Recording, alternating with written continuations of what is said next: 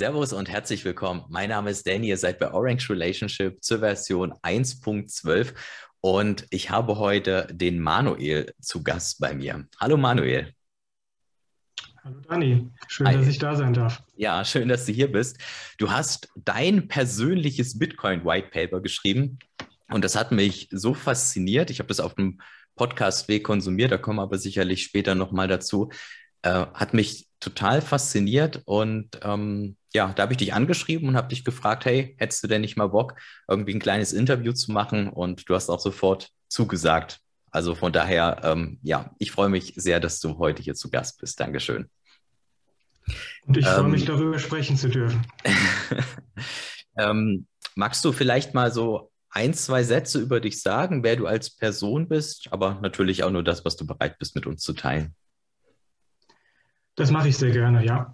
Ich bin Manuel, Mitte 30, Familienvater, arbeite im Finanzsektor seit mittlerweile über zehn Jahren, bin also mit den Vorzügen, aber auch den äh, Schwächen äh, des aktuellen Geld-, Wirtschafts- und Finanzsystems äh, professionell vertraut, aber auch äh, privat ähm, über die äh, Vermögensanlage und über ein großes Interesse an, an Finanzthemen. Mhm. Und ähm, naja, es ist jetzt ein Bitcoin-Kanal und deswegen ist es jetzt äh, nicht so verwunderlich, dass deine Abhandlung, die du geschrieben hast, äh, im weitesten Sinne mit Bitcoin zu tun hat. Aber magst du mal sagen, wie bist denn du zu Bitcoin gekommen und vielleicht auch, wie lange bist du denn schon im Rabbit Hole? Ja, im Rabbit Hole äh, gar nicht so lange. Ich würde sagen, seit Ende September. Mhm. Bitcoin selbst ähm, habe ich vorher als ähm, Asset zur Vermögensdiversifikation gesehen und hatte es also in meiner privaten Vermögensanlage ähm, beigemischt, das schon seit längerem. Aber das Verständnis, dass ähm, Bitcoin nicht nur Assetklasse ist, äh, sondern so viel mehr sein kann, das ist tatsächlich recht jung bei mir. Dann habe ich aber natürlich die Fastlane genommen, weil es, äh, ich sag mal, der, die, die Saat Bitcoin äh, traf bei mir auf sehr fruchtbaren Boden, weil ich eben schon ein großes Verständnis äh, für die Probleme hatte, die Bitcoin möglicherweise lösen kann. Und ähm, dann, dann bin ich dann natürlich äh, sehr schnell, äh, sehr tief äh, gegangen und konnte dann in einigen Kaninchenbauabzweigungen ähm, eben ein bisschen Abkürzungen nehmen. Ähm, über, über welche Kanäle bist du denn reingekommen? Welche Kanäle haben dich denn ins Rabbit Hole gezogen? Tatsächlich äh, die Penetranz, äh, nenne ich es mal, eines, äh, eines Bekannten, der dann selbst auch einen äh, Podcast gestartet hatte. Wir waren vorher schon im regen Austausch äh, und immer auch zum Thema Vermögensanlage und zum Thema Bitcoin. Und lange Zeit äh, war das doch sehr kryptisch, wie er da in seiner Begeisterung regelmäßig berichtet hat. Und dann hat er mich aber so ein bisschen an die Hand genommen und ich bin dann mit diesem Podcast, der auch äh, letztes Jahr dann irgendwie im Sommer gestartet ist, bin ich immer wärmer mit dem Thema geworden und irgendwann hatte ich dann tatsächlich diesen, diesen überwältigenden Aha-Moment, äh, den ja alle Bitcoiner mehr oder minder stark miteinander teilen. Genau. Es, kommen, es folgen ja weitere Aha-Momente. Es ist ja ein, eine ewige Reise der, der Neuentdeckung und der, der regelmäßigen äh, großen Freude. Mhm. Du hattest, wir, wir gehen ja auch im späteren Gespräch nochmal äh, detaillierter auf die Probleme ein, ähm, die du aber schon bereits erkannt hast. Ne? Anders als viele Bitcoiner ähm, haben die Bitcoiner erst Bitcoin und haben dann damit mit Bitcoin so ein bisschen die, die Probleme erst gesehen. Aber du hast die Probleme schon vorher gesehen, aber noch nicht so richtig die Lösung dafür. Oder wie habe ich das gerade verstanden? Das hast du richtig verstanden, ja. Also ähm, die, diesen systemimmanenten äh, Wachstum und, und Verschuldungszwang, äh, den, den unser ähm, Kreditgeldsystem hat, inklusive großer Herausforderungen für, für die westliche Welt äh, durch, durch ähm, alternde Gesellschaften, äh, für die keine, keine Vorsorge getroffen wurde, das sind so, ähm, so Themen, wo ich mit, mit Blick auf, auf die nächsten äh, Jahrzehnte und auch angesichts der Tatsache, dass ich äh, Familienvater bin, ähm, wo ich mir schon regelmäßig die Frage gestellt habe, mit welchen im, im Rahmen des aktuellen Systems vorhandenen Instrumenten kann man hier wirksam gegensteuern und geht das überhaupt noch? Oder haben wir diesen, diesen Point of No Return nicht längst überschritten, weil diese ganzen ähm, klassischen äh, Instrumente, die so im, im, im eigentlich im Post-Keynes-Wirtschaftssystem äh, so anwendbar sind, ähm, dass ich aus erhöhter Verschuldung äh, rauswachse oder Austeritätspolitik betreibe oder das Ganze dann weginflationiere, das ist alles entweder unschön oder unrealistisch und äh, du, du befindest dich gedanklich so ein bisschen in einer sehr frustrierenden Sackgasse, wenn du im, im Rahmen der, der Mainstream-Ökonomie denkst und nach Lösungen suchst. Mhm. Deswegen tun sich ja auch viele so schwer. Mhm. Ja. Und war, war, war es denn für dich schwierig, dass du, wenn du so ein lang, du hast es jetzt zehn Jahre gesagt, wenn du so ein langes aktiengeprägtes Mindset hast, dass du dann, dann doch ein bisschen mehr Richtung Bitcoin switcht? War das schwer? Das war durchaus schwer, ja. Also beim Abbau meines Wertpapierdepots und Aufbau meines Bitcoin-Vermögensstocks habe ich mir durchaus schwer getan. Ja, ja okay. ich habe ja gerade gesagt, äh, dass ich, dass ich deine Abhandlung in einem Podcast gehört habe, den die viele Zuseher, Zuhörer ähm, kennen den, das, der Münzweg oder genau die Münzgasse ist ja so ein kleines Format, wo sie dann auch Gäste haben. Und ähm, vielleicht bevor wir tiefer in deine Abhandlung einsteigen, ähm, vielleicht noch mal ein, zwei Worte dazu. Was hat dich denn überhaupt dazu bewegt, dass du sagst, ich schreibe dazu jetzt eine Abhandlung? Weil du hast ja gerade gesagt, du bist noch gar nicht so lang im Rabbit Hole und ähm, engagierst dich da schon so krass, das ist ja eigentlich eher untypisch. Typisch ist oder untypisch kann ich nicht, äh, kann ich nicht beurteilen. Ich habe beides jetzt in dieser kurzen Zeit äh, kennengelernt. Also Leute, die sich sehr bereitwillig austauschen und, und auch ähm, ihr, ihr ähm, Know-how und ihren Sachverstand mit einbringen. Und genauso gibt es viele, die diese Anonymität sehr schätzen und, und dann eher zuhören, statt sich selbst aktiv zu beteiligen. Also es gibt äh, beide Seiten, was ich so in den letzten Monaten beobachtet habe was bei mir dazu geführt hat, äh, im weiteren Sinne äh, meine Stimme zu erheben, ist, dass ich doch ähm, in den Diskussionen, die ich vorher äh, privat ohne, ohne äh, Aufzeichnung geführt habe, eben mitbekommen habe, dass ich was zur Diskussion beitragen kann, dass die Expertise, die ich gewonnen habe, sowohl im, im Arbeitsumfeld als auch im Privaten, ähm, an, an, einigen Stellen über, über das äh, hinausgeht, was so äh, die anderen so diskutiert haben und dass ich da dann eben so weitere Mosaiksteinchen ähm, an, an, angeben kann und damit die, Debatte, die Debatte insgesamt bereichere. Und das hat mich natürlich ähm, äh, motiviert. Und dann habe ich auch entsprechendes Feedback bekommen, das doch so zu machen. Und dann, dann habe ich es dann hab einfach gemacht. Wobei ich das auch im, ich glaube, im, im Nachwort zu meiner Abhandlung schreibe, dass das tatsächlich dann doch eher aus der Laune heraus erstand, entstanden ist. Also ich habe das Ganze irgendwie niedergeschrieben und irgendwann hat es dann so eine gewisse Eigendynamik ähm, genommen und ähm, ich habe mich dann da richtig äh, reingekniet und das dann eigentlich am Stück innerhalb ein paar Stunden runtergeschrieben. Und als es dann fertig war und dann, dann musste es irgendwie auch, dann konnte ich das nicht einfach nur als File bei mir auf dem PC ablegen, dann, dann musste, musste ich das irgendwie auch teilen. Das mhm. hat dann irgendwie schon dazugehört. Der Drang war dann einfach zu stark. Ja. ja, cool. Sehr, sehr schön. Sehr cool. Nee, also es war auch gar nicht irgendwie blöd oder böse oder so gemeint. Ähm, ist einfach cool, wenn Leute auch so diese Fastlane nehmen, dass sie es einfach sehen, total schnell verstehen und dann halt gleich, ich meine, sowas schreiben. Äh, übrigens, äh, für alle, die unser Interview hören oder sehen, ähm, ich packe alles in die Show Notes, sowohl die Podcast-Folge als auch ähm, die Abhandlung gibt es auch bei Aprico Media, findet ihr auch ganz oben in den Show Notes. Solltet ihr euch auf jeden Fall mal anhören. Ja, wir können ja mal ein bisschen einsteigen in deine Abhandlung. Und äh, du hast die Abhandlung in mehrere Überschriften gegliedert. Die, das allererste Kapitel ähm, ist der Homo commodus, der bequeme Mensch. Und da sagst du, dass wir Menschen uns halt ähm, schwer damit tun, ähm, Dinge zu machen, obwohl wir es besser wüssten. Also, dass wir halt quasi viel Sport machen sollten, es aber vielleicht eher nicht machen, dass wir Zeit mit der Familie verbringen sollten, es aber nicht machen, dass wir uns irgendwie um eine Absicherung Gedanken machen, es aber vielleicht nicht machen. Und ähm, vielleicht mal die Frage äh, an dich, Manuel, warum, warum denkst du denn, dass das bei vielen Menschen so ist? Also ich stelle das nicht in Frage, ich, ich sehe das auch immer wieder, aber warum beschäftigen sich viele Menschen mit diesen zentralen Sachen nicht, wo du eigentlich weißt, dass sie, dass sie wichtig für uns wären? Ja, woher weiß ich das? Äh, weil ich das äh, täglich äh, beobachte und zwar nicht nur bei anderen, sondern auch bei mir selbst. So selbstkritisch muss ich sein.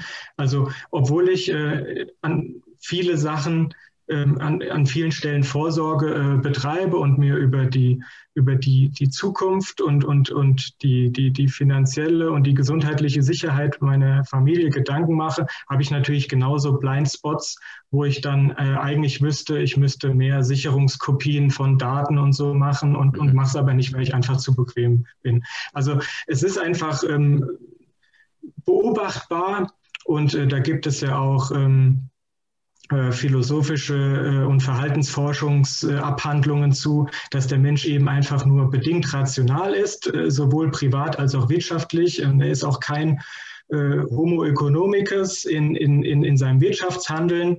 Und ähm, mit, diesem, mit diesem Makel und diesen Einschränkungen müssen wir einfach umgehen und müssen uns da der Lebenswirklichkeit stellen.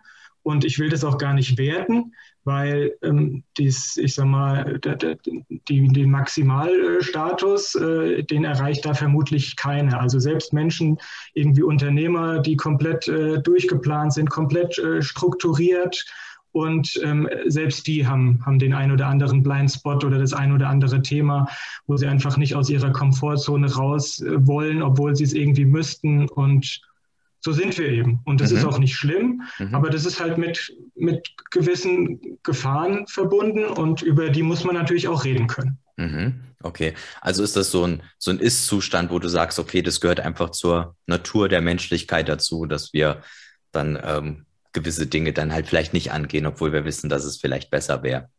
Ja, also bei mir ist es häufig so, dass ich ähm, glaube, dass vielleicht auch ein bisschen was mit Ablenkung so unserer ähm, unserer, unserer modernen Zeit so ein Stück weit vielleicht auch zu tun hat. Also, dass wir ja sehr viel Ablenkung haben und durch diese ganze Ablenkung dann vielleicht nicht so diese zentralen Sachen angehen, merke ich häufig auch bei mir, dass man sich dann doch eher mal irgendwie vor Netflix parkt, statt wieder irgendwas zu machen, was man eigentlich machen sollte.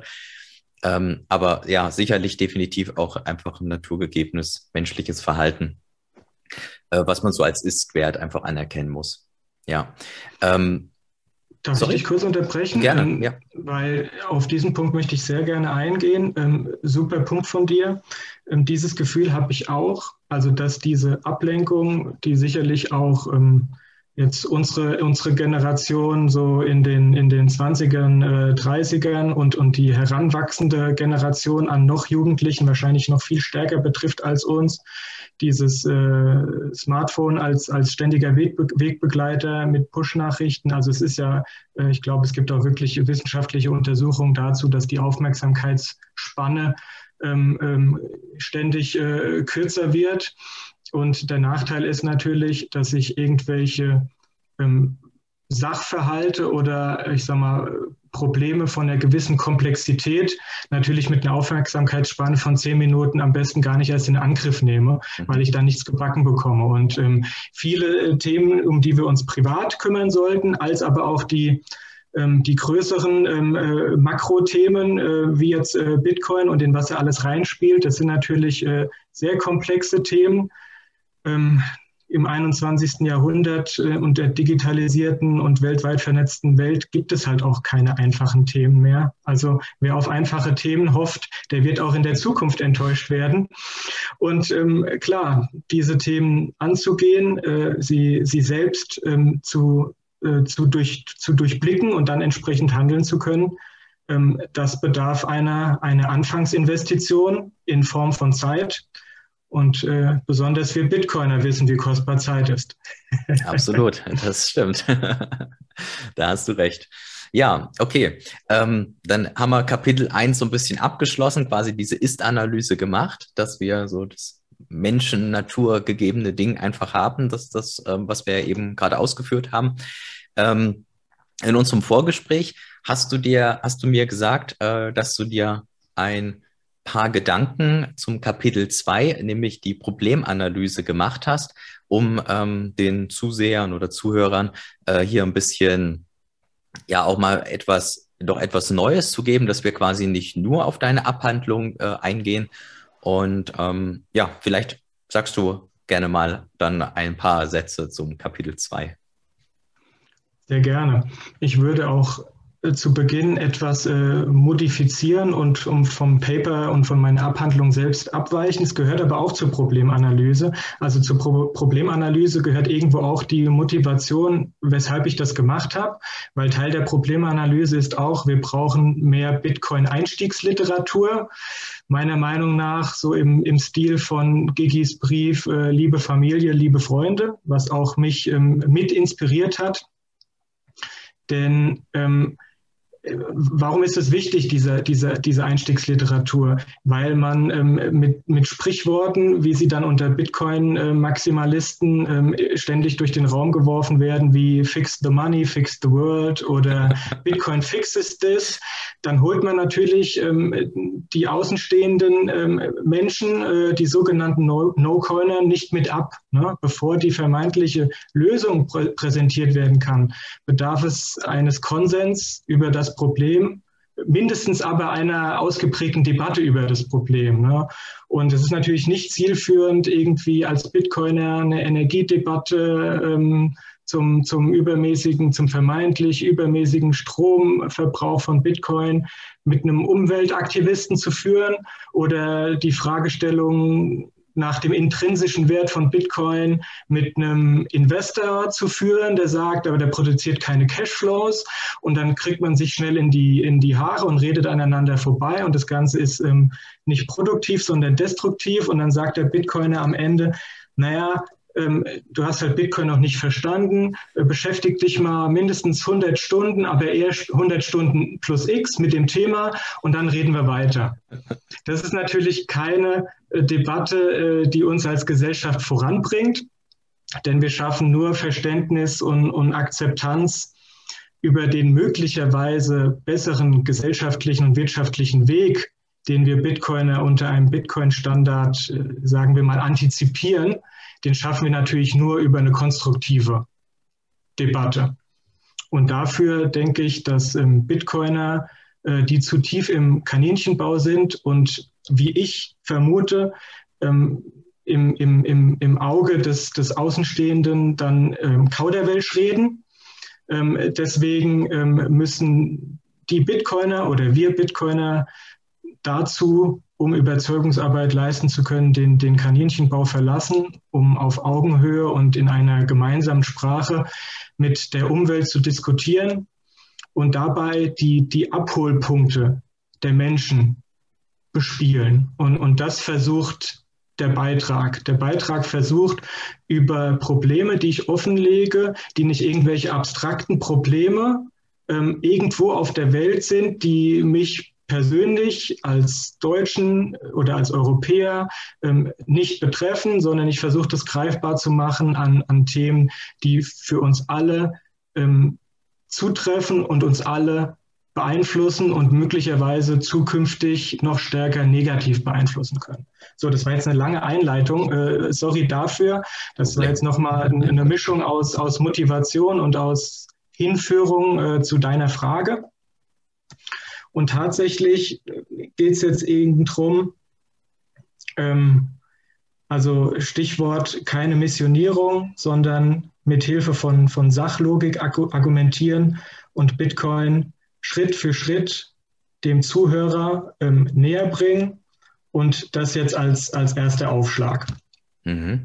Vielleicht, und, wenn ich ja mal ganz kurz eingrätschen kann, das war auch das, was mich äh, unfassbar an deiner Abhandlung abgeholt hat, wo ich mir dachte, okay, das kann ich auch wirklich mal meinem Papa oder so schicken, weil das einfach ähm, Probleme sind, die, wie du sagst, dem normalen Europäer auch wirklich dann zugrunde liegen. Jeder erkennt diese, diese Sachen, dass das vielleicht nicht ganz passt. Und ähm, ja, dann nochmal echt ein großes Lob, weil das genau da, genau ins Schwarze trifft, weil es die Leute einfach wirklich bei ihrem Problem quasi abholt. Genau, dann steige ich mal ein. Ja, ich würde auf ein paar ähm, dieser Probleme, die ich in der Abhandlung identifiziert habe, würde ich gerne ein bisschen näher drauf eingehen und, und, und dann auch ähm, weiter fortfahren in, in der Agenda. Ich habe jetzt hier mal dieses ähm, übergeordnete Thema beziehungsweise zu dem zu begegnenden Problem Demografie. Und Demografie ist zum einen mal äh, untergliedert in die Thema, in die Themen Rente und und ich sag mal, äh, Gesundheitskosten, steigende Gesundheitskosten einer, einer alternden Gesellschaft. Und da ist es ja einfach so, dass es ein, ein Thema ist, was ja jetzt äh, just von der aktuellen Regierung, die ja jetzt seit wenigen Wochen im Amt ist, ähm, mehr oder minder für eine weitere Legislaturperiode nach hinten geschoben wird.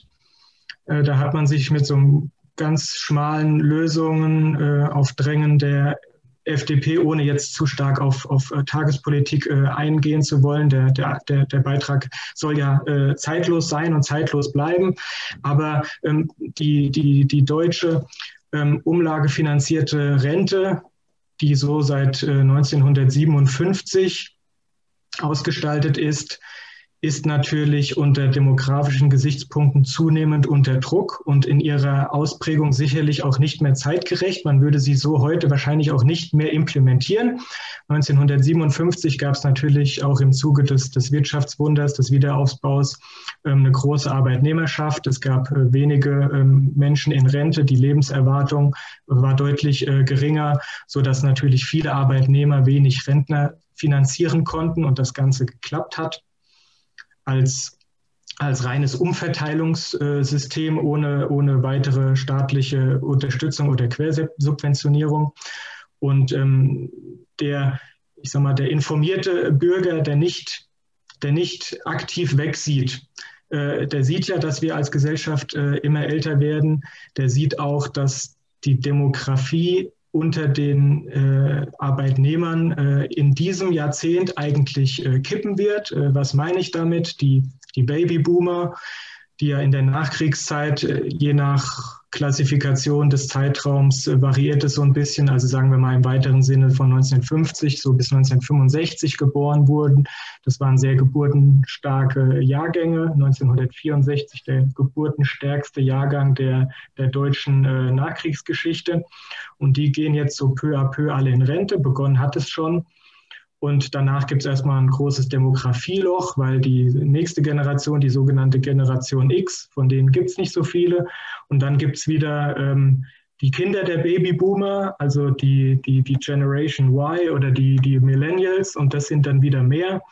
Aber diese äh, Babyboomer hinterlassen natürlich äh, ein, eine Riesenlücke auf der Einnahmenseite und beeinspruchen gleichzeitig die Ausgabenseite in der Rente so dass diese aktuelle Quersubventionierung, die wir jetzt schon haben, zukünftig noch massiv ausgeweitet werden wird.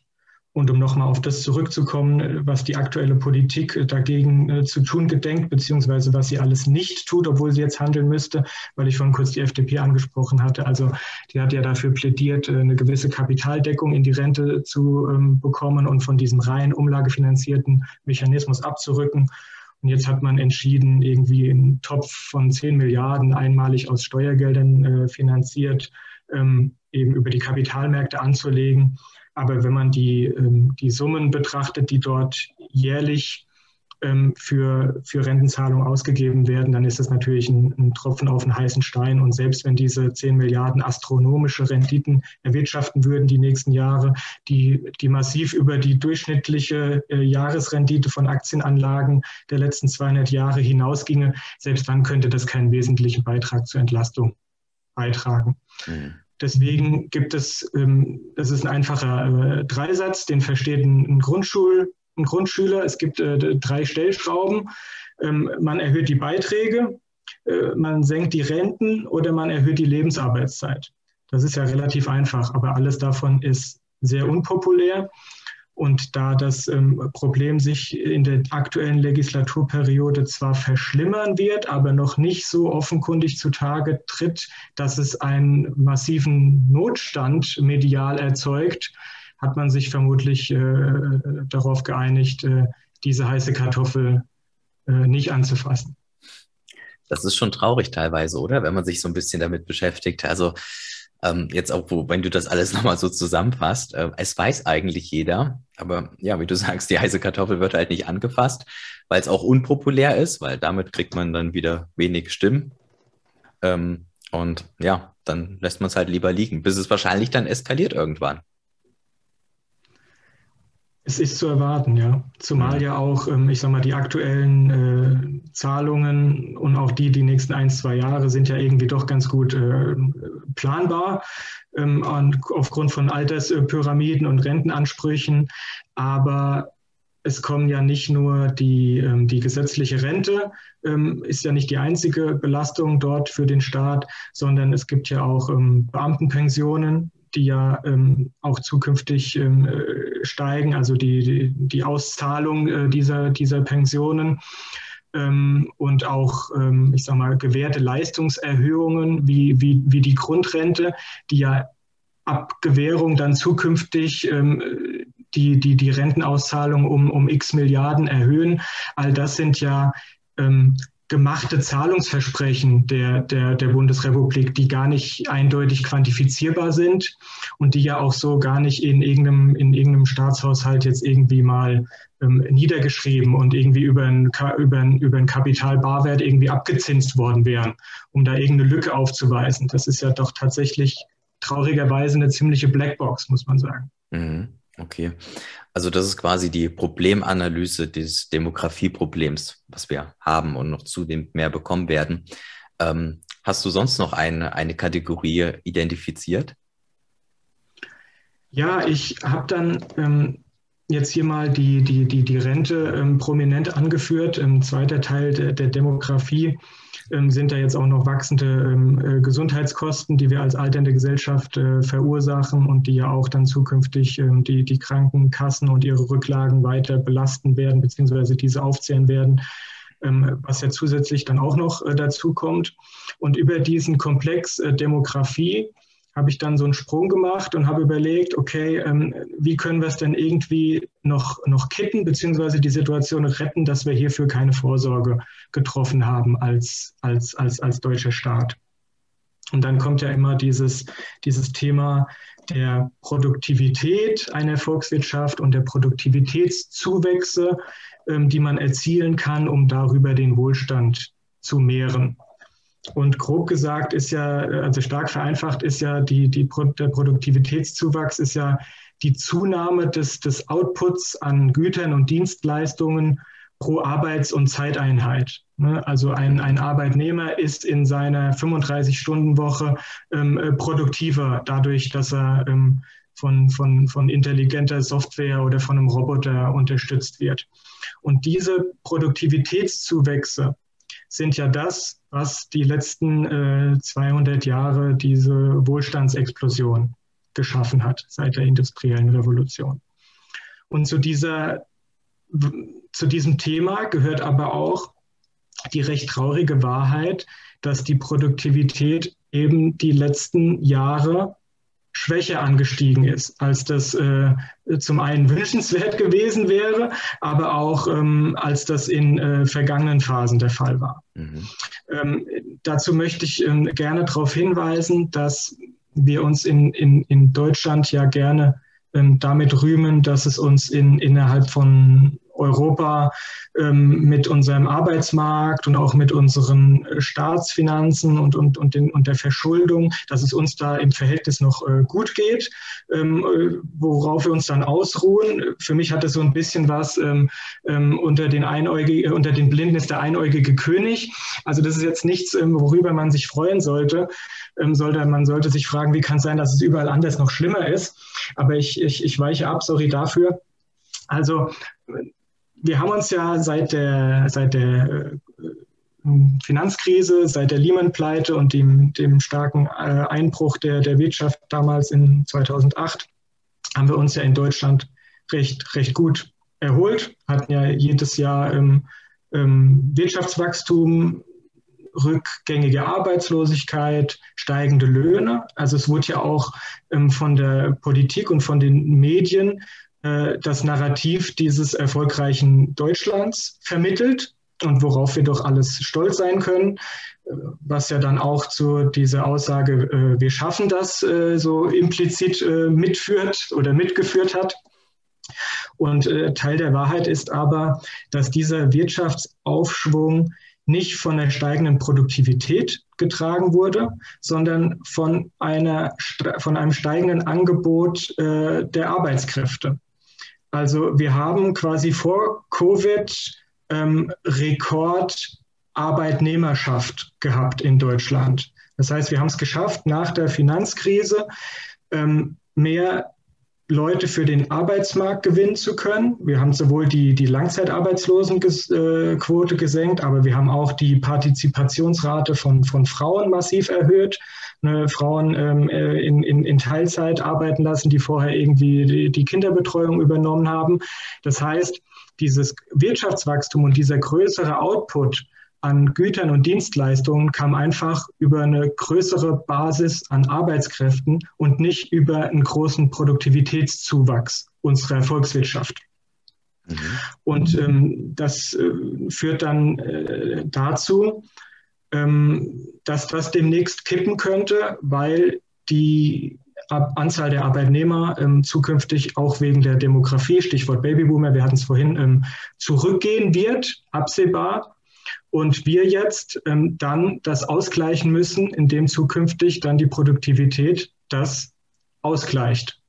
Ansonsten, wenn wir es nicht schaffen, die Produktivität signifikant zu steigern und gleichzeitig die Arbeitskräfte sinken, dann ist es nichts mehr mit Meldungen in der Tagesschau.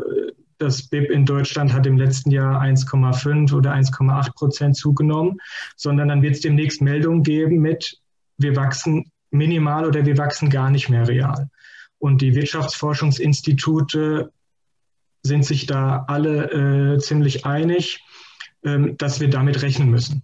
Mhm. Also dass das in Deutschland und in Europa die nächsten Jahre wegen äh, schrumpfender Arbeitnehmerzahl ähm, Ceteris Paribus äh, sinken muss, wenn wir nicht signifikant die Produktivität erhöhen. Okay. Und Produktivität erhöhen geht ja teilweise dann vielleicht aber auch zu Lasten der Gesellschaft, zu Lasten der Umwelt und sowas. Ne? Es ist ja nicht unbedingt, ähm, weil wenn du dann versuchst, jedes Ding auszuquetschen, dann, ähm, dann implementierst du vielleicht auch ähm, Gedanken bei Menschen, Stichwort jetzt irgendwie, äh, brauchst jeden Tag irgendwas Neues zum Anziehen oder so. Ja, wirklich jeden Tag. Wenn du es einmal angezogen hast, schmeißt es wieder weg. Ähm, ja, es hat ja auch wieder viele gesellschaftliche Fragen und auch ähm, Umweltfragen dann auf den Schirm, ne, die dann, die dann so zutage treten. Ähm, ja, was du da ansprichst, ist, äh, ist sehr richtig. Ähm, deswegen fällt es wahrscheinlich auch speziell uns Bitcoinern äh, so schwer, äh, diesen, diesen ähm, man muss es ja fast schon ähm, argumentativen äh, Spagat äh, nennen, den die äh, Weltpolitiker äh, da versuchen, indem sie den Umweltschutz und äh, die Bekämpfung des Klimawandels ähm, sich auf die Agenda geschrieben haben. Aber gleichzeitig äh, darf natürlich beim Thema Wachstum kein Zentimeter preisgegeben werden. Und ähm, es wird weiterhin äh, kreditfinanziert. Ähm, äh, der Konsum im, im, im Hier und Jetzt äh, angeregt und postuliert. Das ist ja schon ein gewisses Paradoxon. Ähm, aber ähm, Produktivität erhöhen muss nicht immer heißen, äh, Output an Autos oder an äh, Geschirrspülern zu erhöhen, mit dem wir uns irgendwann äh, totschmeißen können als Gesellschaft. Das können wir jetzt schon, sondern es kann ja auch ähm, äh, die Nahrungsmittelproduktion einfach kosteneffizienter werden oder über eine ähm, sehr smarte Software ähm, Produktionsprozesse ähm, vereinfacht und damit äh, verbilligt werden und äh, in kürzerer Zeit. Also es muss nicht immer das Mehr an Output bedeuten, sondern das effektivere Erzeugen von Output. Mhm. Ja, sehr gut gesagt. Ähm, nee, klar, ist aber auch so eine Sache, dass die meisten, glaube Produktivität mit nur etwas Positivem verbinden.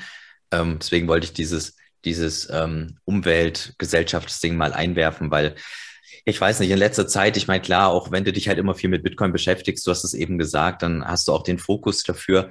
Aber ähm, du siehst dann halt schon, wie es immer gewisse Trends gibt, ähm, die einfach, einfach so viel Output erzeugen, äh, wirklich auch so viel Müll erzeugen, ähm, ja, dass das halt eigentlich mit keinem, keinem Umweltgedanke da in irgendeinem Einklang steht.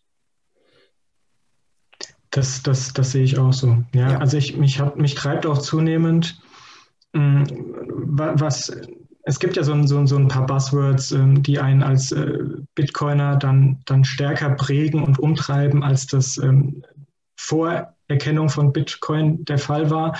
Und, und ein zentraler Punkt ist da sicher dieses, dieses Maxim der, der Knappheit, die ja auch dieses ganze Bitcoin-Konstrukt äh, maßgeblich prägt. Und ähm, diese Knappheit hat sich in unserer, äh, in unserer Wirtschaft des 21. Jahrhunderts ähm, so verdreht, dass ich, dass ich sie teilweise als äh, absurd einschätze.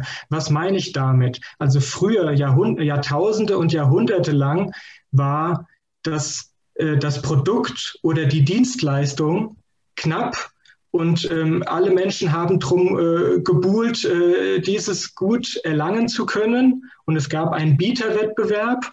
Und mittlerweile ist das Produkt und die Dienstleistung im Überfluss vorhanden und der Konsument ist der, der knapp ist und der umworben wird.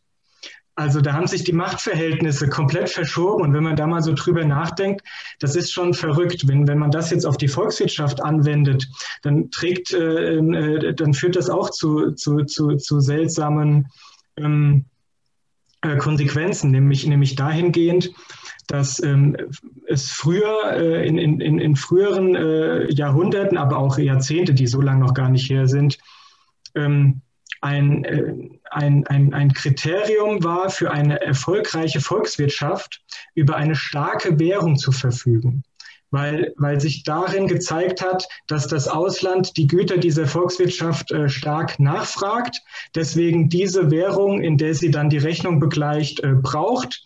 Und äh, dann wurde in der Volkswirtschaft mit der starken Währung gutes Geld verdient. Man konnte diese Preise auch durchsetzen und die Bürger im Inland hatten natürlich durch diese starke ähm, Währung dann eine große Kaufkraft im Ausland, konnten dort Vermögenswerte ähm, ähm, ähm erwerben und waren insgesamt ähm, waren insgesamt wohlhabend. Heutzutage äh, wird ja um den Endkonsumenten gebuhlt und gekämpft und es wird versucht, die Produkte darüber abzusetzen, dass die eigene Währung abgewertet wird, um am Weltmarkt äh, konkurrenzfähig zu sein. Und ähm, also es ist, äh, ist manchmal, manchmal, wirklich, äh, manchmal wirklich verrückt. Ah, interessante Betrachtung, habe ich so noch nie gesehen, dass dann um den, um den Kunden gebuhlt wird. Aber ja, stimmt. Ja, ähm, an der äh, Stelle, es, äh, es, fällt jetzt so ein bisschen aus der Reihe, aber ähm, eine, einige Datenpunkte, die ich gerne noch mitgeben ähm, möchte ähm, für, den, für den interessierten Hörer äh, zum Thema ähm, Wirtschaftsthemen, weil ich gerne auch mit so ein paar äh, Vorurteilen oder so einem gefährlichen Halbwissen, ähm, was, was dann auch von Medien postuliert wird, äh, gerne aufräume. Ich habe es schon angesprochen, ähm, unser BIP-Wachstum wird äh, vermutlich die nächsten Jahre, Schrägstrich Jahrzehnte sinken.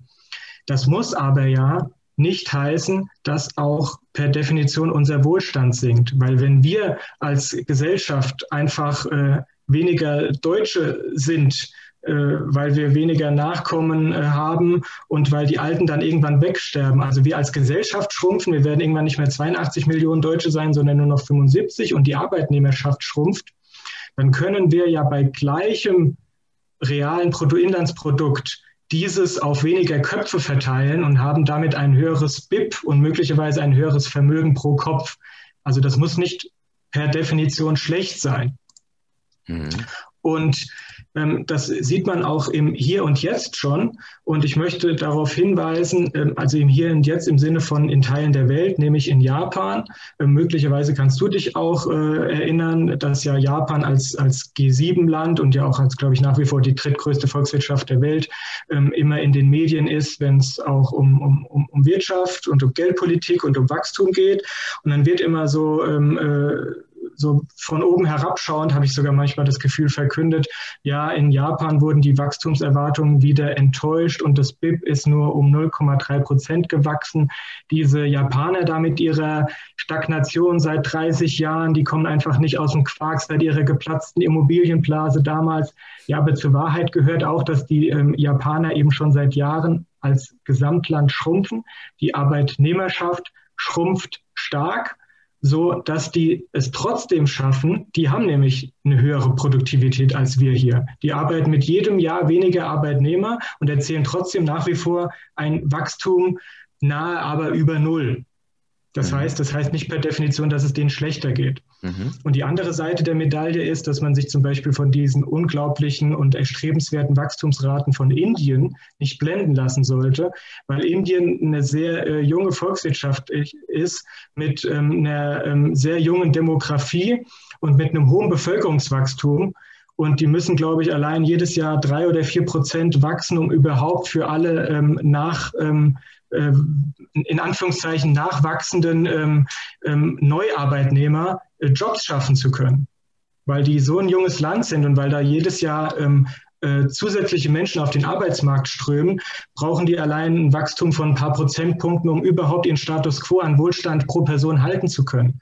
Und erst darüber hinaus mehren sie den Wohlstand. Mhm. Also das mal so als kleiner Exkurs zur, zur Interpretation von über die äh, Medien ähm, vermittelten Zahlen, die auf den ersten Blick sehr plakativ sind, aber ähm, ähm, einer näheren Betrachtung bedürfen. Mhm, okay, ja, cool. danke für den, danke für die Ausschweifung. Sehr cool. Ähm, ja, hattest du, hattest du noch eine äh, dritte Kategorie erwähnen wollen ähm, zu der Problemanalyse? Ja, ja, ich, ähm, ich äh, diszipliniere mich jetzt ein bisschen und werde ein bisschen schneller. Ich, äh, Nein, um Gottes Willen, das wollte ich damit nicht sagen. Ich glaube, ich glaube, jeder, der uns zusieht oder zuhört, äh, der genießt es genau wie ich. Also hol ruhig aus, alles gut. Okay.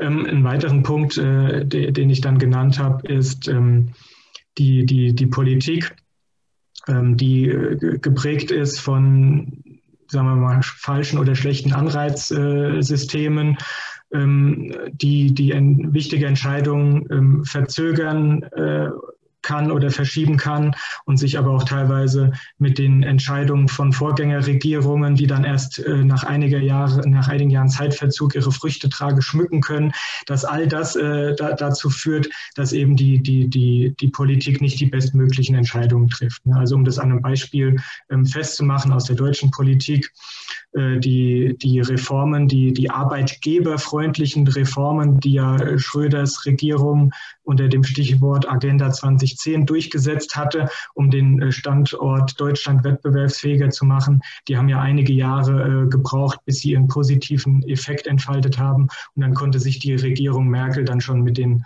mit den Früchten dieser Arbeit mhm. äh, schmücken. Und äh, das, das, das zieht sich halt, das zieht sich halt durch. Und das führt auch meines Erachtens immer dazu, dass bei der Frage einer Regierung, wie, wie verwendet sie die Mittel in ihrem Haushalt am besten, wird sie meiner Meinung nach oft dazu tendieren, die Mittel zu verkonsumieren und sie nicht zu investieren, weil das sind ja die zwei Entscheidungen, die der Staat hat. Ne? Wünschenswert wäre natürlich eine, eine, eine, eine, toll durchgeplante Investition, die schnell umgesetzt werden kann, schnell Früchte trägt und einen hohen ähm, Return on Investment hat, weil das dann auch ist, was uns als Volkswirtschaft unterstützt, produktiver zu werden. Also was in, in Investitionen, äh, Infrastruktur, ähm, äh, Bildung sind so, sind so die Klassiker.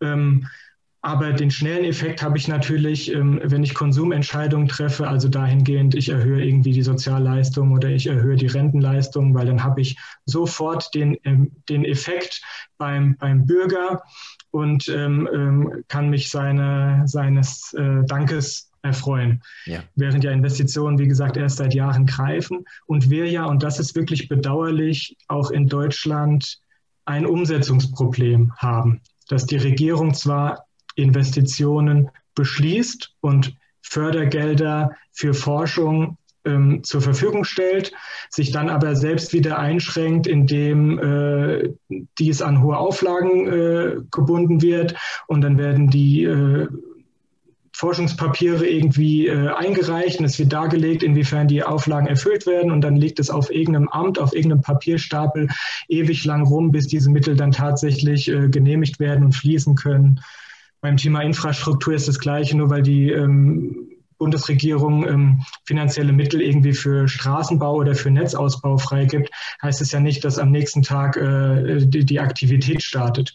Dann gibt es da äh, Vergabe und Baurecht. Ähm, das wird dann wieder dezentral durch die, durch, die, äh, durch die Länder oder durch die Kommunen umgesetzt und ausgeschrieben. Dann müssen auch überhaupt Handwerker gefunden werden, die bereit sind, zu dem Preis zu arbeiten. Und ähm, so dass sich das natürlich ewig hinzieht, bis diese Investition dann tatsächlich umgesetzt ist. Und dann bedarf es weiterer Jahre, bis diese Investition einen Return abwirft. Mhm. Deswegen ist es natürlich äh, sehr unerfreulich. Absolut. Ja, ist halt echt die falsche Anreizstruktur. Ich habe gerade so ein bisschen überlegt, wie man es denn anders machen würde, könnte in dem System. Äh, aber ist sicherlich dann halt auch ein bisschen schwierig, ne? Weil du, wie du schon sagst, du planst dann halt eben auf die nächsten Jahrzehnte und das, ähm, ja, das danken dir die Wähler nicht unbedingt in, in, äh, in dieser Wahlperiode. Ja. ja. Ja, schwierig. Um da vielleicht mal zu, so zum, so zum Schulterschluss zu dem bequemen Mensch äh, zu, zu kriegen. Ähm, würdest aber schon sagen, dass natürlich jetzt nicht in der Tiefe, in der du uns das jetzt erklärt hast, aber dass äh, die Menschen schon auch diese Probleme erkennen, aber eben nicht handeln aus eben diversen Gründen, die wir ja ganz am Anfang aufgeführt haben. Aber meine Frage wäre jetzt, du würdest schon sagen, dass viele, viele Menschen das das erkennen, dass es diese Probleme gibt. Das denke ich schon, ja. Ja, okay. Cool. Ja, dann würde ich sagen, ähm, wir können ja mal zur, zum Kapitel 3, zu der vermeintlichen Problemlösung kommen. Ähm, ja, vermeintlich. äh, du hattest dann Immobilien, Gold, Rolex-Uhren, ähm, du hattest äh, Sammelbedarf aufgeführt. Und dann auch Aktien, das können wir vielleicht nochmal so ein bisschen ähm, gesondert betrachten. Äh, hattest du ja auch gemacht in deiner Abhandlung. Aber wieso ist es denn nur eine vermeintliche Problemlösung? Ja, ähm, da, da, darf ich wieder weiter ausholen? Sehr gerne, sehr gerne, bitte. Wir, wir bitten alle ja. darum. also ich, ich meine, was, was, was steckt dahinter? Ich, ähm, ich lasse so über diese, diese, diese Probleme, äh, von denen ich jetzt einige ähm, besprochen habe. Äh, für, für weitere Details dann, dann, dann gerne auch mal äh, das Paper lesen, äh, kurzer Werbeblock. Und ähm, dann führt es aber dazu, dass, es, ähm, ähm dass ich äh, dem, mit dem Leser zusammen dann hoffentlich Handlungsbedarf erkannt habe. Ähm, quasi ähm, dass das, das, das Geld, was ähm, auf, ungenutzt auf, auf Konten liegt und durch Inflation entwertet, irgendwie ähm, dahingehend zu schützen, dass man es in Sachwerte investiert und, und was das dann alles sein kann. Du hast sie aufgezählt. Aber ähm, tatsächlich ist ja hier schon das erste Problem. Also Teil dieser, dieser Problemlösung, man solle doch bitte in ähm, ich sag mal, in, in, in, in Vermögenswerte äh, gehen, die nicht ähm, ähm, mühelos ähm, ähm, äh, vermehrbar sind, wie das ja äh, bei Geld äh, zu Grenzkosten von, von null theoretisch der Fall ist, ähm, ist ja schon das erste Problem, weil gerade die Struktur, wie die Deutschen ihr Geld bislang ähm, aufbewahrt haben oder ihr Vermögen, nämlich in Form von von, von, von Geldguthaben auf, auf, auf Girokonten oder auf, auf, auf Festgeld. Das, das zeigt ja, dass der, der, der deutsche Michel eigentlich gerne einfach brav und möglichst risikolos sparen will. Jetzt kann man darüber lächeln und es wird ja auch schon seit Jahren gemacht, weil wir lassen uns die Rendite des Kapitalmarkts entgehen und, und wie unvernünftig das ist äh, langfristig. Aber es ist eben auch eine andere Form des Sparens, beziehungsweise es ist Sparen und die anderen ähm, äh, Sachwerte zu erwerben, ist eigentlich ein Teil des Investierens oder jetzt wie bei Kunst oder bei Rolex-Uhren ist es ja fast schon eigentlich des Spekulierens. Und das muss man jetzt irgendwie schon vom, vom Sparen unterscheiden. Und das Problem ist tatsächlich, ne, möglichst brav und risikolos sparen, würde der Deutsche gern am liebsten und mit dem Thema sonst einfach in Frieden gelassen werden. Aber ich vermute, wir erleben gerade einen äh, Regimewechsel Und es gilt vermutlich eher gerade äh, mehr denn je das lateinische Sprichwort, äh, wenn du den Frieden willst, bereite dich auf den Krieg vor. Denn das Geld des deutschen Michels ist äh, meines Erachtens in, in großer Gefahr. Und ähm, wenn denn jetzt als mögliche Lösung von, von, von Finanzmedien ähm, oder auch YouTube, Finanzbildungskanälen, die ich hier gar nicht ähm, äh, diskreditieren möchte, die alle tollen Inhalt leisten. Aber es hat ja alles so diesen, äh, diesen Drang, geh raus aus dem Geld und geh in die Vermögenswerte. Mhm. Aber die Vermögenswerte ähm, sind natürlich auch mit, mit gewissen Risiken verbunden, beziehungsweise sind einfach nicht das Richtige für jeden. Und das muss man sehen. Und gerne kann ich jetzt auch nochmal so ein bisschen die Brücke äh, schlagen äh, zu mir und, und, und, und meiner Sicht auf diese Dinge. Also, ähm, bei, bei, mir war es tatsächlich ähm, so, ich habe mir lange ge, ähm, schwer getan ähm, und habe auch und habe genauso ähm, von oben herab auf, auf die deutschen Sparer geguckt, wie ich es gerade, beschrieben habe. Weil ähm, für mich mit meinem, ähm, mit meinem ähm, Bildungshintergrund, ähm, also ich habe ein, ein, ein BWL, Abschluss äh, mit Schwerpunkt Finance, äh, damals noch als Diplom gemacht und habe mich natürlich auch ähm, beruflich mit den Finanzmärkten beschäftigt. Das heißt, ich konnte das ins Private transferieren und konnte mein, ähm, mein berufliches Know-how ähm, für die private Vermögensanlage äh, benutzen. Mhm. Was natürlich ein total ein super Benefit ist, äh, der mich aber auch zu einer privilegierten Person macht.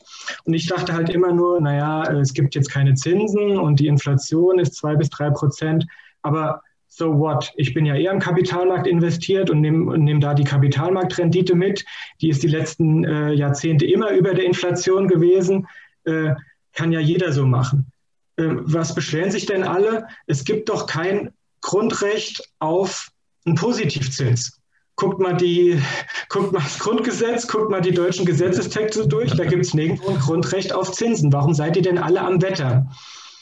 Und da habe ich jetzt auch ein bisschen umgeschwenkt und sehe das mittlerweile etwas differenzierter und habe da jetzt erst jüngst auch äh, was rausgesucht, wo ich mich noch vage daran erinnern konnte. Das war im Herbst 2019. Da hat der Ex-Verfassungsrechtler Paul, Paul Kirchhoff gesagt, ähm, die, es gibt ein, ein Grundrecht auf Zinsen. Das gibt es nicht unmittelbar, unmittelbar per Gesetzestext, aber das gibt es mittelbar, weil ähm, ähm, Nullzinsen bei Inflation oder sogar Negativzinsen, was ja nochmal eine Pervertierung ist, ähm, sind eine Verletzung der Substanz des Privateigentums. Ja, weil mein Erspartes ist hart erarbeitetes Privateigentum, womit ich für schlechtere Zeiten oder für die Rente vorsorge. Und und diese Eigentumsrechte sind ja elementar für unser Wirtschaftssystem. Und nur weil wir diese Eigentumsrechte haben und die über Gerichte ähm, durchsetzbar sind, auch äh, gegen einen potenziell tyrannischen Staat, zeichnet es ja unser Wirtschaftssystem und unseren Wohlstand und unsere Gesellschaft aus. Und das fand ich eine ganz interessante äh, Betrachtungsweise und der würde ich mich heute auch anschließen. Hm. Okay. Also das mal als sehr langes Vorwort. und ähm, dann eben das, das, ähm, das, das Thema, ich gehe auf Aktien und auf Immobilien ein bisschen äh, näher ein, weil der, der Text soll sich ja an den Normalverbraucher richten und ähm, solche Anlageklassen, die wegen ihrer Exklusivität und Rarität unter den Reichen geschätzt werden, ne, wie jetzt Oldtimer, Rolex, Uno der Kunst, sind ja äh, für die meisten unerschwinglich und kommen sicherlich nicht in Frage. Und dann ist es ja das Thema Immobilien. Und da sieht man ja auch, dass dort seit, seit Jahren ähm, große Summen äh, an, an Kapital reinwandern.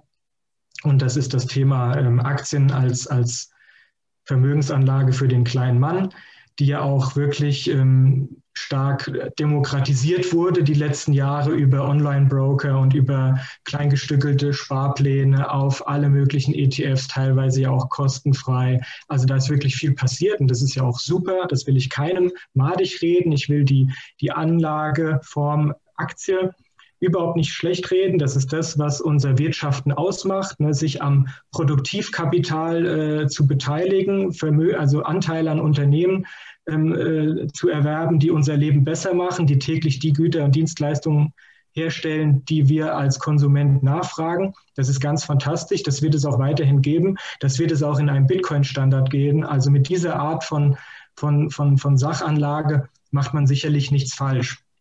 Aber man muss halt immer den Trade-off sehen. Ist man ähm, bereit, ähm, diese, diese Schwankungen auszuhalten? Traut man sich zu, diese, diese Schwankungen äh, auszuhalten am, am Aktienmarkt? Und ähm, kriegt man eben äh, die Aktien ähm, für einen vernünftigen Preis? Ich schreibe jetzt in meinem Paper so ein bisschen polemisch, ähm, es ist teuer. Ähm, das ist äh, in seiner Pauschalität eigentlich ähm, äh, falsch. Und ähm, wenn man darüber etwas ausführlicher berichtet, was ich ja jetzt hier machen kann, da muss man ja auch immer sagen, ähm, teuer im Verhältnis wozu, weil äh, teuer ist ja kein, keine alleinstehende absolute Aussage, sondern man muss es ja immer im Verhältnis setzen. Und ähm, äh, im Vergleich äh, zu anderen äh, Vermögenswerten, die auch einen Cashflow produzieren, wie zum Beispiel eine Anleihe, also eine Staatsanleihe oder eine Unternehmensanleihe, wo ich den Anspruch auf den Zinskupon habe und dann die Tilgung des Nominalbetrags, also an mich zurück. Ähm, äh, Demgegenüber sind Aktien äh, natürlich äh, nicht teuer, man könnte sogar sagen spottbillig. Ähm, sie sind sicherlich auch im Verhältnis zu, zu dem der Rendite, die eine Immobilie als reine Kapitalanlage abwerfen kann, über die, über die Netto-Kaltmiete, muss man jetzt eigentlich genau sagen, abzüglich Instandhaltungsrücklage und der ganzen Zeit, die man in die Verwaltung reinstecken muss und unter Berücksichtigung von Leerstand oder so. Mit der Netto-Kaltmiete allein ist es ja nicht getan. Da muss man ja eigentlich noch ein bisschen was, was abziehen und dann wird die, wird die, die, die Mietrendite halt äh, sehr mager, mhm. wo man dann auch schnell sieht, da spielt immer diese Motivation mit rein. Naja, zusätzlich zur Mietrendite kommt ja noch die zukünftige Wertsteigerung, die ja quasi schon einkalkuliert ist, weil das haben ja die letzten zehn Jahre gezeigt. Ähm, und das ist halt ähm, sowohl bei den Aktien, die jetzt nicht unbedingt wirklich überteuert sind, aber sicherlich eine niedrigere zu erwartende Rendite ähm, auf Sicht der nächsten zehn Jahre haben, als, als es in den letzten zehn Jahren mit ihnen verdient wurde als auch ähm, äh, die Immobilien, ähm, was die als Kapitalanlage abwerfen, wenn man sich da ehrlich macht und die Kosten ähm, wirklich ähm, äh, ehrlich äh, kalkuliert, dann ist das eben ähm, mitunter ähm, mager und zumindest überdenkenswert, ob es denn das Mittel der Wahl sein sollte. Sagen mhm. wir es mal so. Mhm. Okay. Cool. Ja, äh, danke für die, für die Zusammenfassung. Äh, mega spannend, dir zuzuhören. Ich glaube, da stehe ich nicht alleine mit der Aussage. Ähm, ja, äh, jetzt wissen natürlich die Leute, was denn die Lösung ist, aber wir können ja vielleicht nochmal ähm, oder vielleicht die Frage bei Kapitel 4, die echte Problemlösung, so heißt es in deiner Abhandlung. Ja, Bitcoin. Und warum, warum jetzt Bitcoin? Tja, warum jetzt Bitcoin? Also tatsächlich ähm, ergibt sich die Lösung ähm, Bitcoin aus der dann nochmal ähm, tieferen ähm, Problemanalyse oder, oder ich sag mal Aufdeckung des Kernproblems, was ich dann noch am Ende des, des, des dritten Kapitels mit einstreue. Ne? Dann ist dieses Thema also die, die, die vermeintlichen Lösungen, ich sage dann auch so schön polemisch, äh, die, die Nebelkerzen, die falschen Götter, ne? das soll sich ja auch gut lesen und man soll ja auch ein bisschen schmunzeln können. Und als ich das dann alles ähm, aufgezählt habe und auch die, die Pros und die Cons genannt habe und dann zu der Conclusio komme, wie jetzt eben, dass, dass das sicherlich ähm, Aktien und Immobilien ähm, ähm, sinnvolle ähm, Vermögensanlagen sind, aber dass man eben sich der Risiken bewusst sein sollte und dass man sich ehrlich machen sollte bei der zu erwarteten Rendite.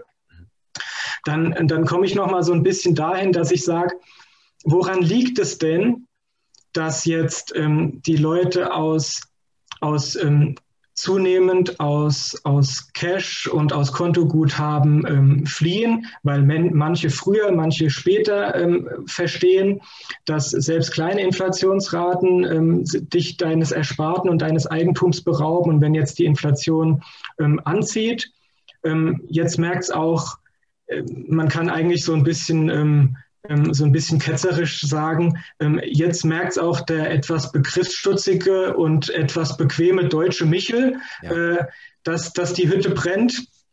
Weil jetzt ist natürlich über den Negativzins, den jetzt auch die, die Banken ab immer niedrigeren Guthaben an ihre Kunden äh, weitergeben, der führt jetzt dazu, dass natürlich der Anlagenotstand auch die, ich sag mal, die gesellschaftlich so wichtige Mittelschicht erreicht hat die sich die ganze Zeit noch äh, so ein bisschen zurückgelehnt hat und noch in ihren alten festverzinslichen Produkten gespart hat. Weil äh, man muss sich ja ehrlich äh, machen, sorry, jetzt wieder kleine Exkursen, aber ich meine, wen treffen diese, diese Probleme, die wir in unserem aktuellen Geldsystem haben? Wen treffen die denn am stärksten? Die, die treffen die Mittelschicht. Ähm, ich will jetzt hier nicht diskriminieren, aber es ist ja schon so, es ist sicherlich eigentlich fast ähm, anerkannter Konsens. Ähm, da, da, da, widersprechen nicht mal die, die Wirtschaftswissenschaftler, dass die, die Oberschicht und speziell natürlich die Reichen ähm, ähm von, von diesen Entwicklungen der, der, des vergangenen Jahrzehnts äh, stark profitiert haben, weil die eben die Vermögenswerte besitzen, die stark im Wert gestiegen sind, die besitzen die Aktien, die, besitzen die Immobilien und, und die Rolex-Uhren. Und ähm, äh, für die Unterschicht ähm, ist Inflation natürlich auch bitter. Ja, es führt dazu, dass die laufenden Einkäufe ein bisschen äh, geringer ausfallen oder der Gürtel enger gespannt werden muss oder man statt zu Rewe dann zu Aldi gehen muss.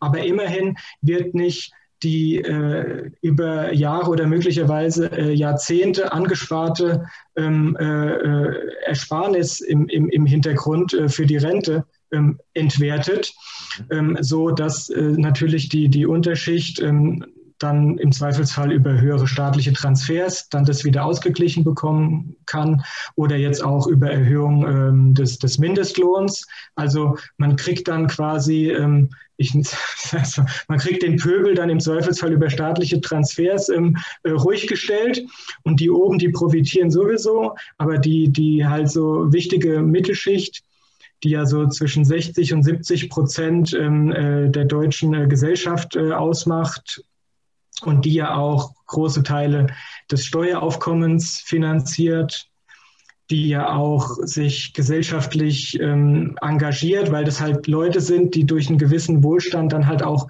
ein bisschen Zeit sich freischaufeln können und können dann irgendwie den Trainer im, im, im Sportverein machen oder irgendwie ehrenamtlich Nachhilfe geben oder irgendwie ähm, im, sind im Musikchor äh, engagiert. Also das sind ja die, oder das sind zum Beispiel die Leute, die jetzt hier äh, nach dem Hochwasser äh, im, äh, in Ahrweiler oder wie es heißt, die da geholfen haben. Ja. Ne? Bevor der Staat noch irgendwie in der Lage war, irgendwann irgendwelche Hilfen äh, locker machen zu können und dort zu unterstützen, ähm, sind äh, aus den umliegenden Gebieten und aus allen Bundesländern die Leute dort zur Hilfe hingefahren. Das ja, zeigt ja, dass das gesellschaftliche äh, Zusammenhang und eine gemeinsame Identität, die ist ja da. Und die Mittelschicht ist ja bereit zu helfen und bereit, sich ähm, äh, gesellschaftlich zu engagieren. Ich habe jetzt eine etwas größere Lanze für die Mittelschicht und ihre prominente Rolle und ihre wichtige Rolle in der Gesellschaft ähm, äh, gebrochen.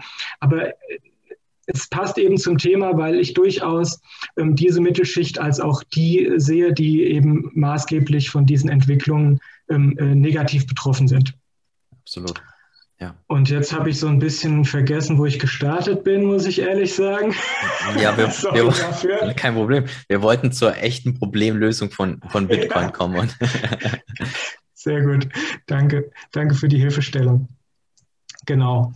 Ja, also ähm, das Bitcoin ist die Problemlösung auf das Problem ungedecktes Papiergeldsystem ungedecktes Papiergeldsystem.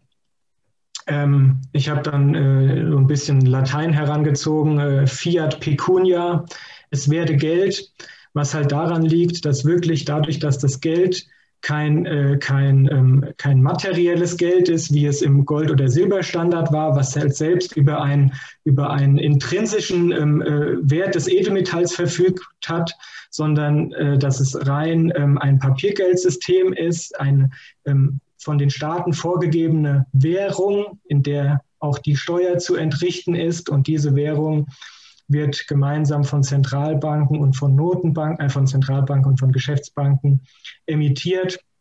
Und das kann zu Grenzkosten von Null passieren, indem einfach Kredit geschaffen wird und Geld geschaffen wird, wenn denn nachgefragt wird und eine für werthaltig befundene Sicherheit dafür geleistet werden kann. Und das führt eben dazu, dass wir in, in großem Maße auf Kosten der Zukunft ähm, Konsum und Ausgaben vorziehen können.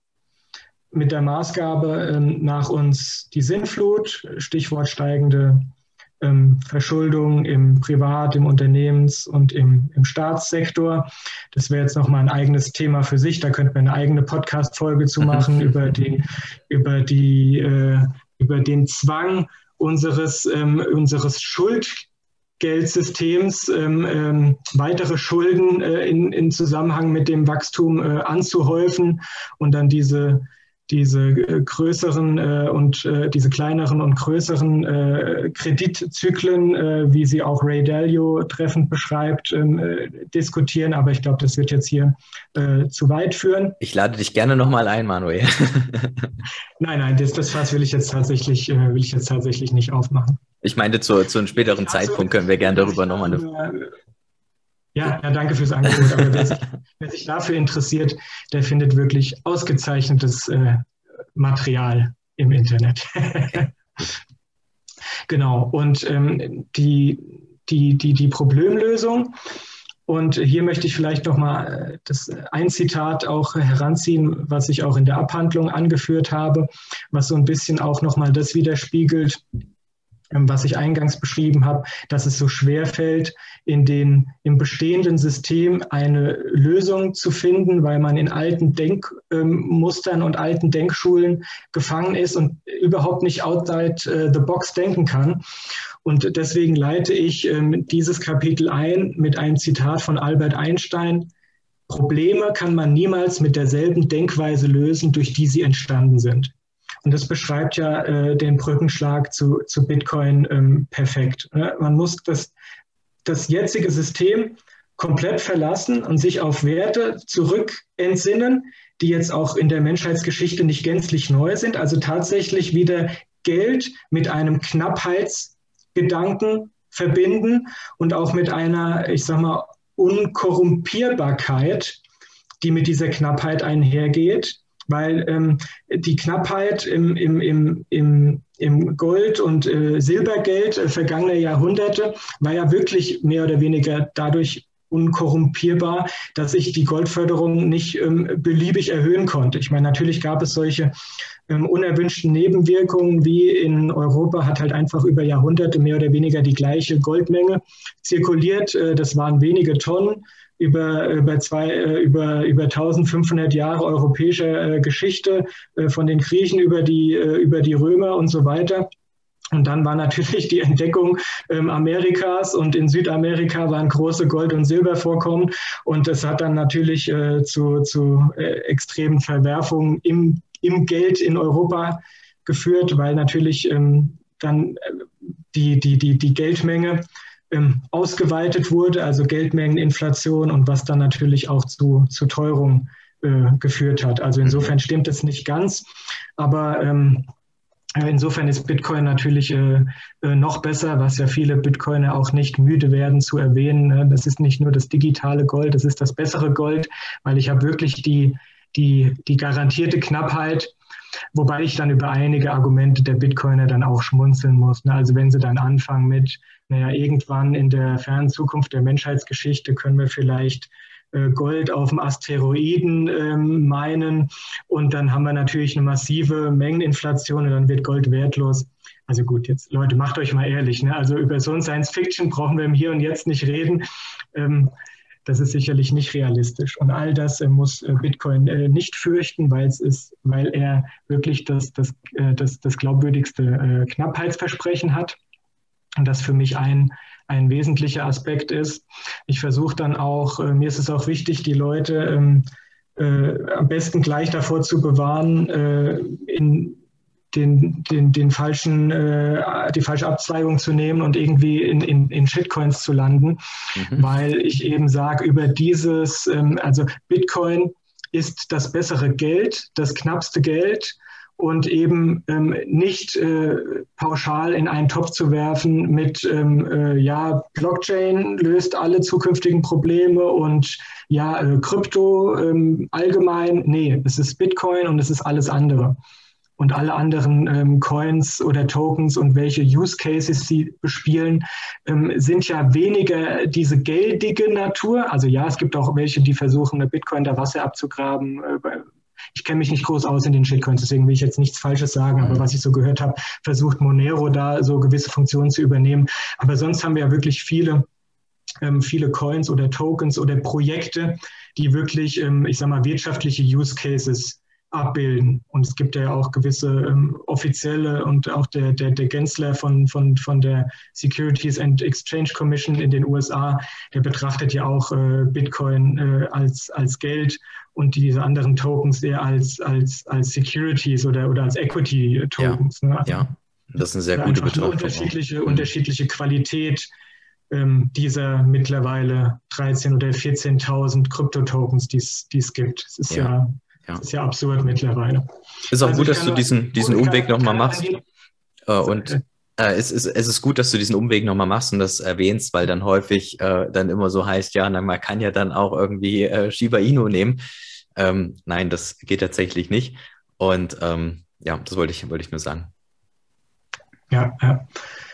Ja, genau. Und wie gesagt, ich ähm, will dann da auch auf das Thema ähm, Bitcoin äh, gar nicht zu tief eingehen. Ne? Neben diesem, diesem verlässlichen Wertespeicher durch diese, durch diese wirklich ähm, garantierte Obergrenze und durch diese ähm, dem, ähm, dem Code innewohnende äh, Knappheit, sage ich jetzt mal.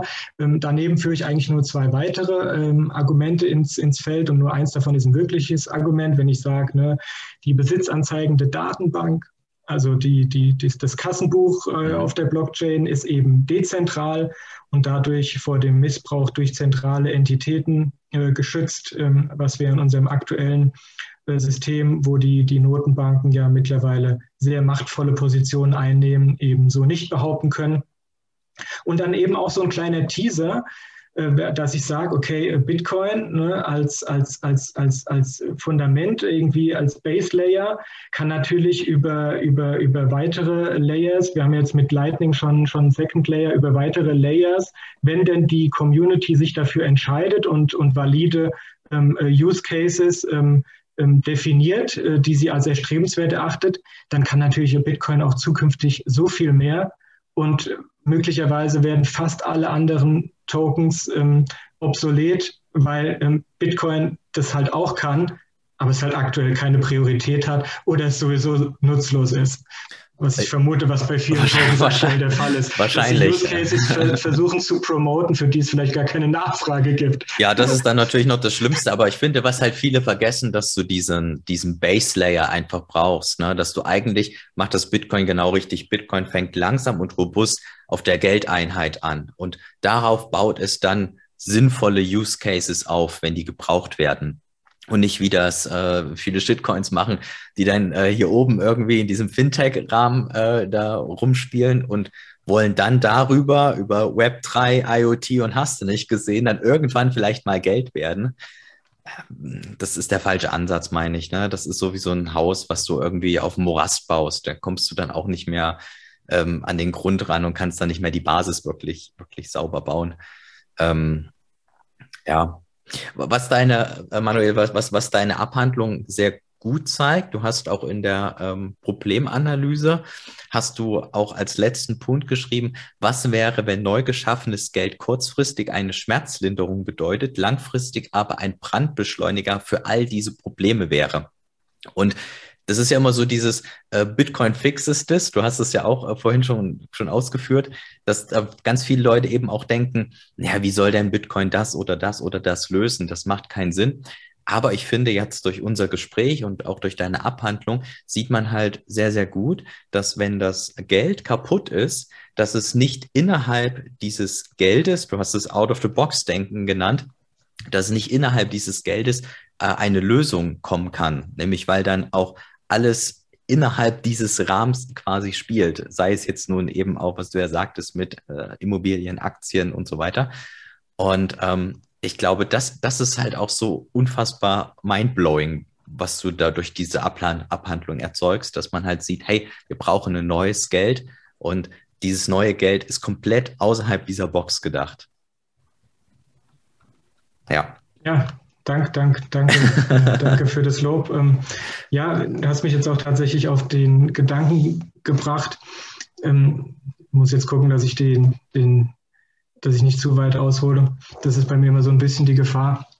Aber tatsächlich Schön. ist ja unser, unser, unser tägliches äh, Leben auch teilweise mit irgendwelchen Sprichwörtern, die wir über das Geld haben, ähm, ja auch von, von so viel Halbwissen oder, oder auch von so viel Falschaussagen ähm, geprägt. Weil allein, ich hatte jetzt gerade so diesen Gedanken, es gibt doch dieses Sprichwort irgendwie, oder ist es nicht sogar in einem Lied irgendwie, wer soll das bezahlen, wer hat so viel Geld? Mhm. Ne? Also es geht ja komplett am, am Kern ähm, des, des, des des Konstruktes Geld vorbei. Weil, also wer hat so viel Geld? Also, die, also mehr Geld zu schaffen, ist das einfachste der Welt das, die Frage ist ja, wie halte ich dieses, wie halte ich dieses, äh, dieses neue Geld wertig und wie stelle ich sicher, dass ich dann mit diesem mehr Geld dann wirklich die Rechnung bezahlen kann? Oder hat sich die Rechnung dann nicht einfach auch um den Faktor drei erhöht? Also das ist ja dieses, was, was für die viele Leute äh, so, so mindblowing ist, dass dieses ähm, mehr Geld halt nicht mehr Wohlstand schaffen kann, sondern nur höhere Produktivität, bessere wirtschaftliche Organisation, bessere Güter und bessere Dienstleistungen, die schaffen Wohlstand, nicht mehr Geld. Mhm. Mhm. Ja, das, das, ist ein guter äh, Punkt. Und da haben wir, da haben wir noch viel, äh, da haben wir noch viel Aufklärungsarbeit vor uns. Ja, aber es ist ein sehr, sehr guter Punkt, hast recht. Ja, so sind so diese, diese mindblowing Momente, wo wenn du dir über das Geld halt Gedanken machst und ja, wie du es gesagt hast, halt out of the box denken. Und auf einmal kommst du zu einer ganz anderen, ähm, ganz anderen Wahrheit und einer ganz anderen Betrachtung. Ähm, vielleicht eine Frage zum, zum Ende. Ähm, wir haben jetzt gesagt, Bitcoin ist die Lösung ähm, oder eine sehr gute Lösung. Ähm, was würdest du denn denken, wann die, die Mehrheit der Menschen das verstanden hat? Oder vielleicht auch nie?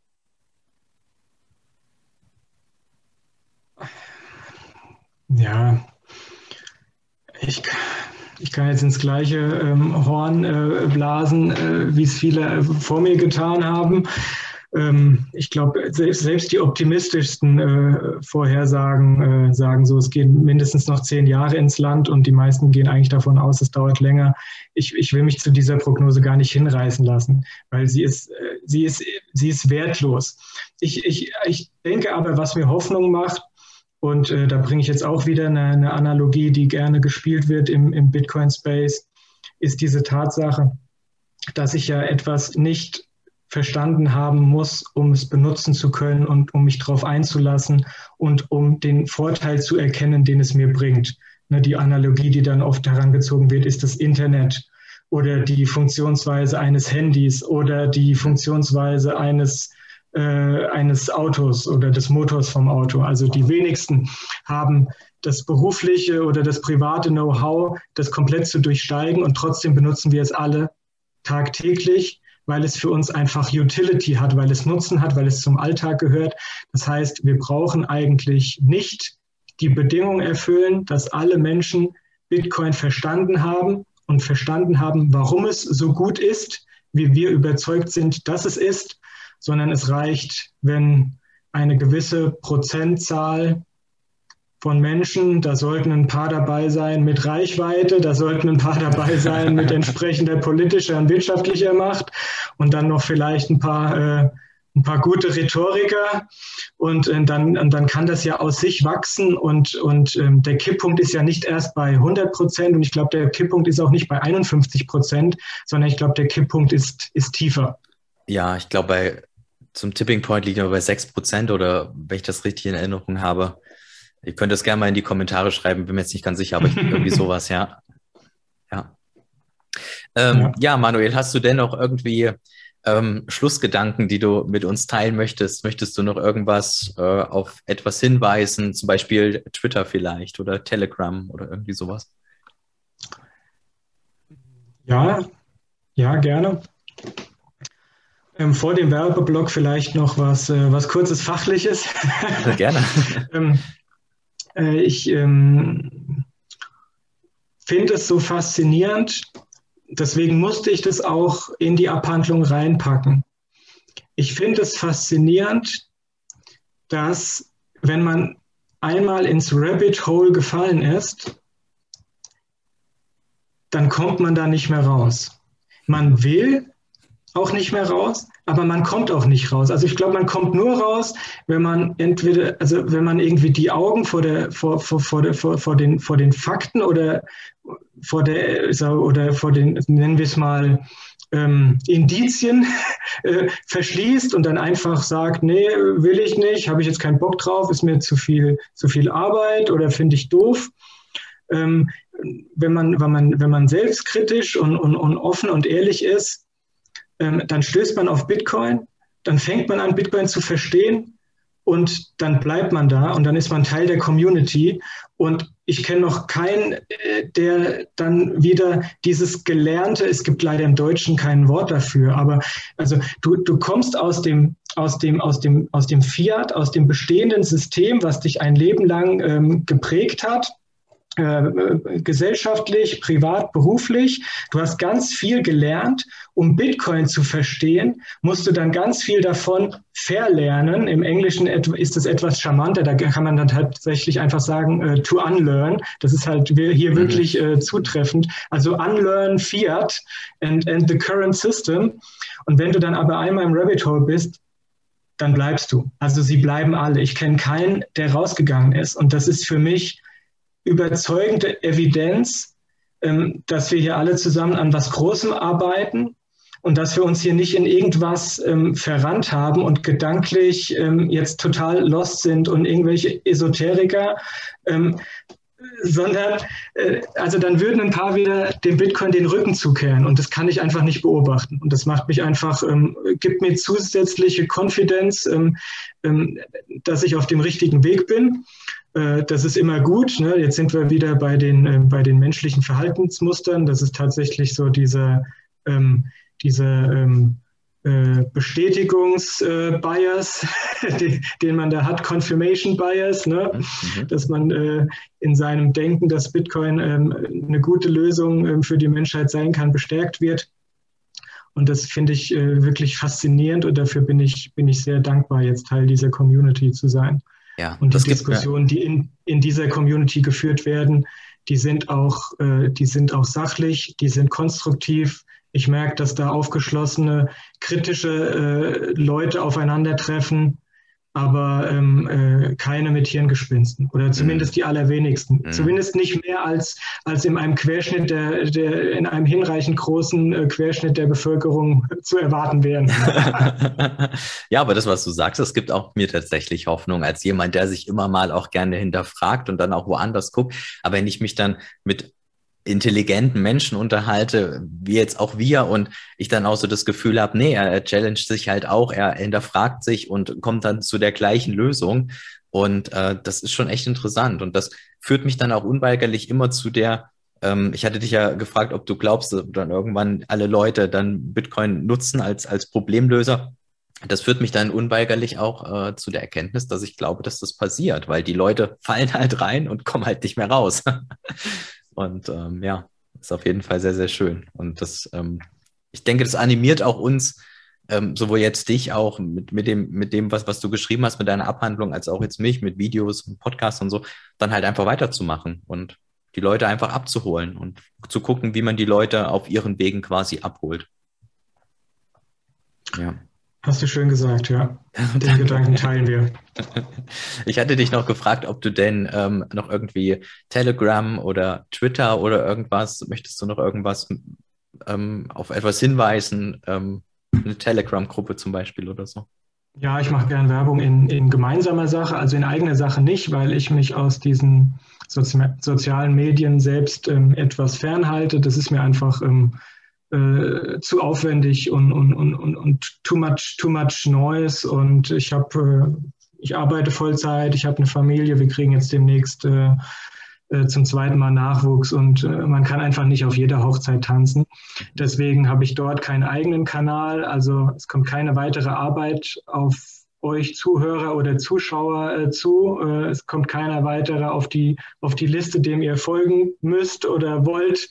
Da bleibt ihr ganz stressfrei. Aber was ihr gerne machen könnt, wenn ihr Lust habt, ähm, zum Thema Bitcoin auf Gleichgesinnte zu, zu treffen und mit Gleichgesinnten ähm, Probleme äh, äh, zu besprechen und Lösungen auszuarbeiten, dann kommt doch gerne in die Münzweg Family. Das ist die Telegram-Gruppe, die ähm, sich an den Podcast Münzweg anschließt.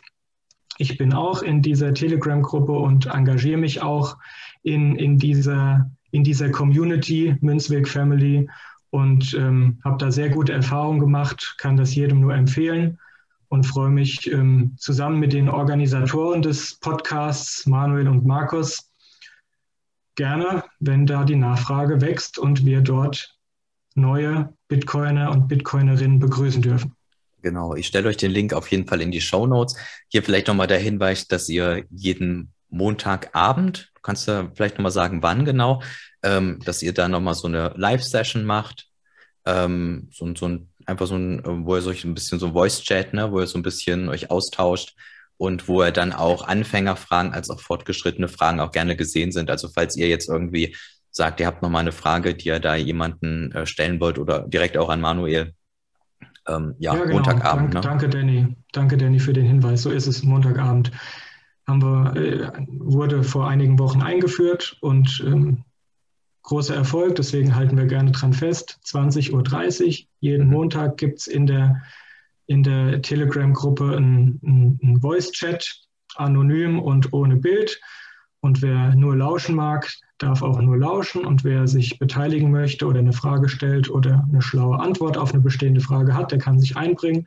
Das läuft wirklich sehr interaktiv. Damit haben wir jetzt gute Erfahrungen gemacht und wir haben so ein bisschen das Gefühl, dass das auch bei den anderen gut ankommt. Wir haben gutes Feedback. Es hat auch so ein bisschen diese Leichtigkeit, ähm, äh, wie, wie, so ein, wie so ein, so ein Meetup. Ne? Da wird auch nichts aufgezeichnet und, und, und nichts. Und äh, da kann man einfach zuhören und, und, oder sich beteiligen, wenn man möchte. Ja, super. Also quasi was, was ganz Exklusives, was nicht auf immer und ewig dann via Podcast oder via YouTube festgehalten wird. Wenn man das erleben will, muss man live dabei sein. Mhm. Ja, aber ich glaube, gerade viele Leute wollen sich auch ein bisschen austauschen, ne? die das nicht so im Freundes, Freundeskreis. Ich habe, ich muss sagen, ich habe eine, einige äh, schon äh, georange-pillt in meinem Freundeskreis. Daher geht es bei mir. Aber äh, viele weiß ich, die haben im Freundeskreis niemanden, der Bitcoin irgendwie in irgendeiner Form versteht oder verstehen möchte. Und ähm, da sind dann solche, solche ähm, Voice-Chats auf jeden Fall sehr hilfreich, um sich ein bisschen auszutauschen. Ähm, ja, wie gesagt, ich packe alle Links rein, äh, sowohl zu der, äh, zu der Podcast-Folge ähm, von der Münzgasse sowohl zu Apricomedia, zu deinem, zu deiner Abhandlung und dann auch ähm, zu dem Münzweg äh, wo ihr euch dann austauschen könnt. Ja, Manuel, ähm, das hat mich mega gefreut. Ich danke dir recht, recht herzlich, dass du zu Gast warst. Äh, war unfassbar spannend. Ähm, die Zeit verging wie im Flug. du hast dich, hast dich mehrfach fürs Ausholen entschuldigt, aber ich fand es sehr spannend, dass du das gemacht hast. Vielen Dank dafür. War cool. Ich fand es auch sehr cool. Ich war sehr gerne dein Gast, bedanke mich für deine Geduld und ähm, freue mich immer, über das Thema reden zu können und ähm, hoffentlich dem einen oder anderen auch eine möglicherweise Info gegeben zu haben, die er so noch nicht hatte. Das ist ja auch das, was die, die Bitcoin-Debatte äh, bereichert, dass man seinen Horizont ständig erweitert und zu, zu bestehenden Thesen im Bitcoin-Space oder auch im Fiat eben noch, noch weitere Informationen sammelt und das noch differenzierter sieht und beleuchtet. Ja, sehr Danke. schöne Schlussworte. Vielen, vielen Dank und ähm, ja, dann bis später. Bis zum nächsten Mal vielleicht. Alles klar. Danke Tschüss, dir. Dani. Tschüssi.